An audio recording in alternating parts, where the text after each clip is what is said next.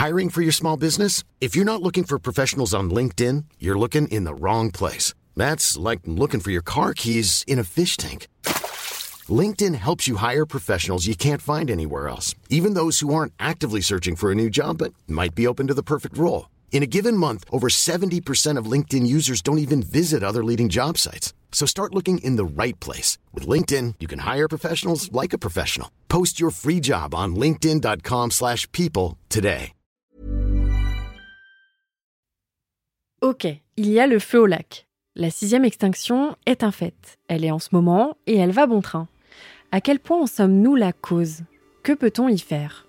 Je suis Marie Trébert, je vous raconte l'histoire d'un enjeu écologique majeur de notre époque. Bienvenue dans la sixième extinction, le podcast Numérama pour mieux comprendre les menaces qui pèsent sur le vivant.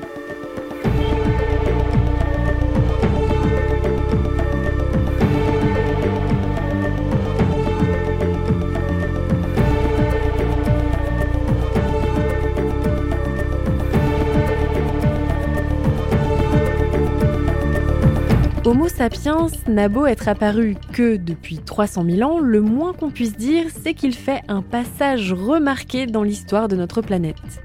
Pour la première fois, une espèce a un impact visible et direct du fait de son activité sur l'ensemble de la biosphère mondiale. Et en quantifiant le vivant, on constate actuellement une chute accélérée de la diversité biologique. Serions-nous à l'aube d'une nouvelle extinction de masse, dont l'être humain serait le déclencheur? Selon plusieurs études, l'arrivée d'Homo sapiens aurait entraîné une chute entre 15 à 42% de la diversité des mammifères, et cela concerne 56 espèces et 27 genres. En 2017, l'Union internationale pour la conservation de la nature a établi des catégories en fonction de l'abondance des espèces pour évaluer leur potentiel risque d'extinction. La version 2021 de cette liste rapporte que sur plus de 130 000 espèces étudiées, environ 35 000 sont classées comme étant menacées d'extinction. Parmi ces espèces en sursis, on dénombre des conifères, des oiseaux, des mammifères, des amphibiens, des requins, des raies et des coraux constructeurs de récifs une part conséquente de notre biodiversité donc, et que nous fréquentons finalement peu dans nos quotidiens, devenant une disparition bien silencieuse et hors de notre vision directe, un peu comme pour les axolotes. Mais elle est pourtant bien observable sous certains angles. En plus des chiffres, l'imagerie satellite nous permet par exemple également d'observer concrètement comment l'humain impacte aujourd'hui les habitats de la biodiversité. Rappelez-vous de l'axolote. Les images satellites nous font prendre un recul énorme et sont plus que parlantes. Si on compare les images récentes du complexe de lac d'origine de cette petite salamandre à celle d'il y a plusieurs années, la différence est bluffante. Il ne reste qu'une toute petite portion d'eau dans la zone. Le reste est un vaste cratère sec. La liste des facteurs humains déréglant la nature et la biodiversité est si longue qu'un seul épisode de podcast ne suffirait pas à vous les énoncer. Parmi eux, la perte et la fragmentation des habitats que cause l'humain sur l'ensemble des espèces en construisant des villes et autres installations humaines, la surexploitation du vivant comme l'élevage intensif de bétail ou la pêche intensive, la pollution gazeuse, liquide, l'utilisation de pesticides, l'introduction d'espèces invasives décimant d'autres plus fragiles, je m'arrête là. Aujourd'hui, des preuves multiples et concrètes démontrent que nous traversons une crise majeure du vivant une crise anormalement rapide et violente.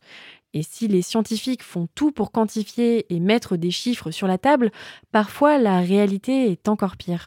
Depuis 2022, une équipe de chercheurs publie une étude alarmante avançant que le déclin des espèces est bien plus rapide que ce qu'on croit. Les chercheurs affirment que la réalité est pire que celle proposée sur le site de la liste rouge qui fonde finalement son répertoire et ses données majoritairement sur les populations d'oiseaux et de mammifères. Si on considère que les vertébrés représentent environ 3% du vivant, ceux-ci seraient alors complètement surreprésentés à l'échelle de la biodiversité entière. Si on prend en compte les mollusques terrestres, les chiffres changent. Ce n'est plus 0,04% des espèces animales et végétales qui auraient disparu depuis l'an 1500, mais bien entre 7 et 13%. Cela représente environ 150 000 à 260 000 espèces éteintes. Cette crise de la biodiversité serait-elle empreinte d'un favoritisme de certaines espèces? Les mammifères et les oiseaux attirent incontestablement plus l'attention de l'humain que de pauvres limaces ou de palourdes. Et pourtant, ces espèces sont tout aussi essentielles à des écosystèmes entiers et nourrissent bien souvent les oiseaux et les mammifères. La conservation, c'est prendre en compte tout le vivant, son intégralité. Car si nous côtoyons bon nombre d'animaux domestiques, les populations sauvages suffoquent. Imaginez, sur Terre, il y a une centaine d'axolotes. Sur Terre, il y a 23 milliards de poulets. En 2018, une équipe de chercheurs dirigée par Franck Courchamp a tenté de dresser la liste des 20 espèces les plus charismatiques au monde aux yeux des êtres humains. Les grands favoris des humains annoncés sont le tigre, le lion, l'éléphant, la panthère, le panda, le guépard, l'ours polaire, le loup, le gorille, le chimpanzé, le zèbre, l'hippopotame, le requin, le crocodile, le dauphin, le rhinocéros, l'ours, le koala et la baleine. Ces résultats sont représentatifs de notre vision moderne de la nature, empreinte de pop culture et de films mettant en avant toujours les mêmes espèces. Et si ça paraît rigolo et mignon dans notre esprit, eh bien ça a un gros impact. On se crée au final une image très réduite des animaux et du monde du vivant en général. Le fait que globalement les champignons, les plantes et autres organismes vivants soient totalement invisibles à nos yeux, que les insectes soient bien souvent repoussants, est très très problématique. Conserver la biodiversité, c'est changer son regard. Freiner l'érosion du vivant, ça peut aussi commencer par la curiosité et l'émerveillement de toutes ces espèces qui peuplent notre planète. Aimons les palourdes, les vers de terre, les araignées et les crustacés. On ne demande à personne de les câliner, mais seulement de les considérer, de les faire exister dans nos esprits, d'animer ces flammes du vivant dans nos têtes et nos cœurs.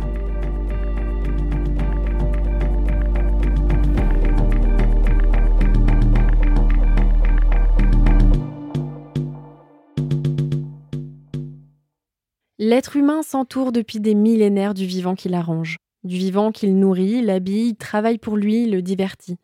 Ce rapport au vivant, favorisant les contacts directs, est en train d'atteindre ses limites. C'est l'une des leçons qu'on devrait notamment tirer de l'épidémie de Covid-19 qui enclenche une ère d'épidémie d'origine zoonotique. L'INSERM estime qu'environ 1,7 million de virus inconnus seraient abrités par les mammifères et les oiseaux, dont plus de 500 000 pourraient avoir la capacité d'infecter les humains. Le risque de voir des maladies émergentes et surtout des épidémies majeures dans les années à venir est donc élevé, car en déforestant par exemple, l'humain se met en contact avec des espèces sauvages pouvant lui transmettre des organismes, dont des virus, que nous connaissons encore peu. La destruction et la dégradation des forêts exposent l'être humain à de nouvelles formes de contact avec les micro-organismes présents sur les espèces sauvages qui les abritent. La superficie forestière par habitant a été divisée par deux en 20 ans seulement. Ces derniers siècles, le monde s'est modifié à toute vitesse, faisant évoluer rapidement les contacts entre animaux et humains. On estime aujourd'hui que plus de 60% des pathogènes émergents sont d'origine zoonotique et parmi eux, 71% sont liés aux animaux sauvages.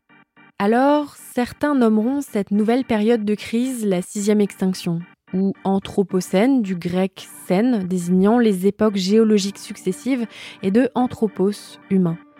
Mais rappelons que pour qualifier officiellement une période de crise, celle-ci doit être terminée, car tout cela nécessite un recul immense quand on sait que les précédentes crises biologiques se sont étalées sur des centaines, voire des millions d'années. Actuellement, nous sommes toujours dans l'ère du Cénozoïque. Mais cela reste une belle façon de marquer et d'alerter les esprits, de mettre un nom dessus, ce qui est primordial pour sensibiliser. Car même si cette période est courte et sur une fourchette de 500 ans, on constate déjà visiblement la disparition d'espèces et elle interroge par sa rapidité hors norme. Oui, nous entrons dans une nouvelle ère d'extinction, mais nous serions surtout en train d'entrer dans l'ère de notre auto-extinction. Une issue probable si tout s'effondre autour de notre espèce auto-centrée. On parle même d'anéantissement biologique. Mais ne cédons pas à la peur et agissons dans l'amour du vivant. Un équilibre est encore possible. Le tableau n'est pas tout noir.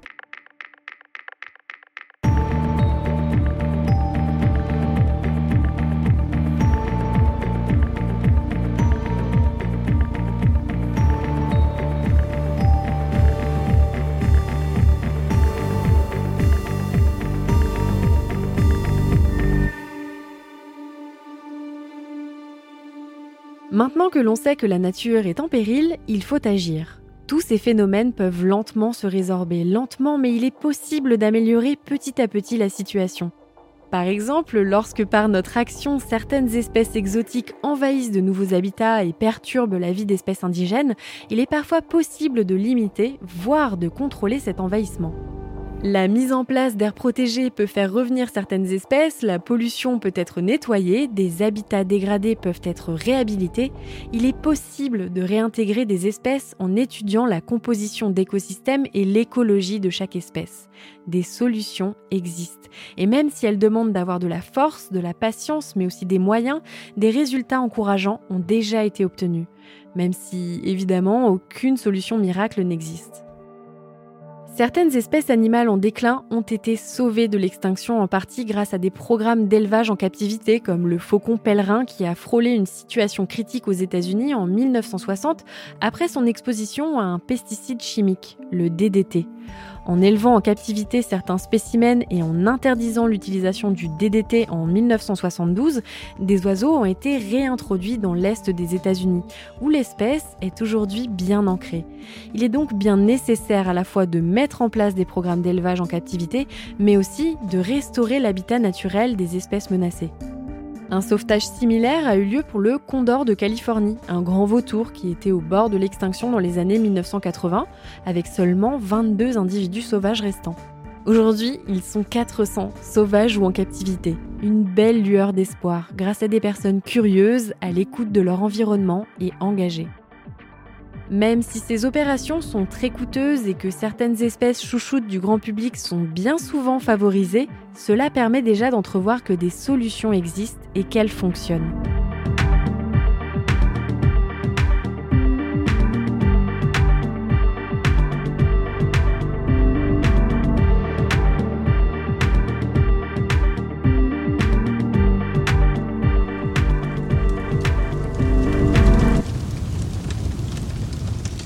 Les mots cachent parfois des histoires. Incendie. Que vous évoque celui-ci? Il m'évoque un grand feu de joie, la chaleur du soleil, la passion de mes émotions quand je contemple la nature ou qu'un scarabée fou se dandine sous mes yeux dans la forêt. Il m'évoque la chaleur de la peau, le feu ardent de la vie. Ne laissons pas le feu du vivant s'éteindre. Nous, humains, faisons partie intégrante de cet immense et long brasier qu'est l'histoire de la vie sur Terre. Alors oui, Parfois, la flamme s'affaiblit doucement. Parfois, la braise sera faible. Mais si nous, humains, sommes capables d'éteindre des feux, nous avons aussi la capacité de souffler dessus pour raviver cette incroyable force du vivant. En apprenant à composer avec, en étant tous et tout ensemble, en changeant nos visions et nos habitudes, en considérant chaque espèce animale, nous entrerons peut-être dans une ère d'incendie et pas d'extinction. C'était le sixième et dernier épisode de la sixième extinction, un podcast Numérama en six volets à retrouver sur toutes les plateformes d'écoute.